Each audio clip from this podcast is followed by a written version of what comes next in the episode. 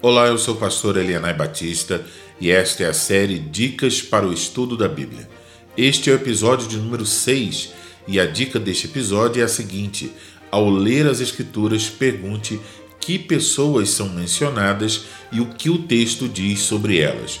Em episódios anteriores, já ouvimos que a nossa leitura das Escrituras precisa ser ativa e que, para uma leitura ativa, nós precisamos interagir com o texto através de uma série de perguntas básicas que nos ajudarão a compreendê-lo. Uma dessas perguntas é quem? Nós procuramos por pessoas que foram mencionadas no texto.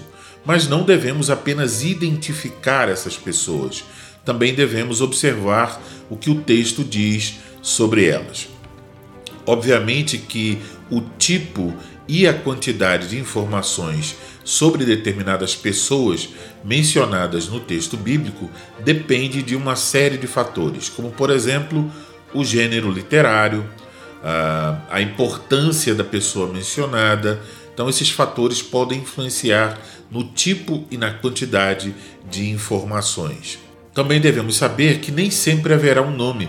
Pode ser que um grupo será descrito como os irmãos ou os soldados ou como a esposa de fulano de tal, mas mesmo assim procure identificar que tais menções respondem à pergunta quem.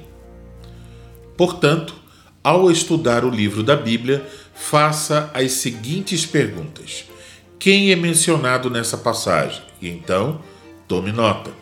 O que o texto diz sobre essas pessoas? Observe o que se diz sobre o seu caráter, sobre suas ações, suas motivações, sua aparência, sua família e coisas semelhantes. Também tome nota. Vejamos então um exemplo é, no primeiro livro de Samuel, no capítulo de número 1, versículos 1 e 2. Houve um homem de Ramataim Zofim, da região montanhosa de Efraim, cujo nome era Eucana, filho de Jeroão, filho de Eliú, filho de Tou, filho de Zufi, efraimita. Tinha ele duas mulheres, uma se chamava Ana e a outra Penina. Penina tinha filhos, Ana, porém, não os tinha. Quem é mencionado e o que o texto diz sobre eles? Em primeiro lugar, encontramos informações sobre Eucana. Ele é, era de Ramataim Zofim, região montanhosa de Efraim. Ele era efraimita e ele tinha duas mulheres. Uma se chamava Ana e a outra Penina. Ana não tinha filhos e Penina os tinha. Então, isso é são as informações é, sobre Eucana. Depois temos as informações sobre os ascendentes de Eucana, as pessoas de quem ele era descendente. Ah, ele era filho de Jeroão, filho de Eliú, filho de Tou, filho de Zufi. Então, seu pai era Jeroão, seu avô era Eliú, seu bisavô Tou e seu tataravô Zufi. Então aqui são as informações, ah, vamos dizer assim, da sua genealogia.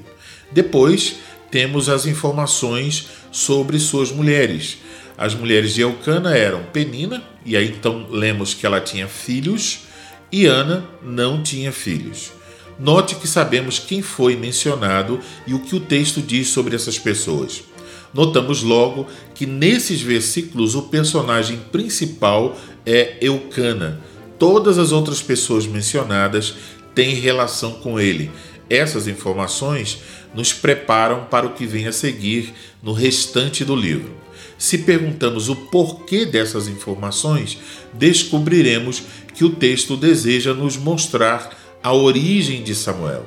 Eucana era o pai de Samuel, então, ao mencionar tudo isso, estamos aprendendo sobre a origem de Samuel. Por isso, como detetive, você deve observar esse tipo de informação e, se possível, registrá-la. Nem todas as informações é, terão o mesmo peso para a compreensão do texto, mas devemos estar atentos a todas elas até que nós possamos descobrir quais são as mais relevantes. No próximo episódio, vamos ver um pouco mais sobre essa pergunta: quem? Para você que faz parte do projeto Toda Escritura, você encontrará uma tarefa relacionada a esse episódio em nosso servidor para que você aprenda fazendo. Encerramos assim o episódio de número 6 do Dicas para o Estudo da Bíblia. Para ouvir outros episódios, visite o site todaescritura.org. Encerro desejando graça e paz a todos que se acham em Cristo Jesus.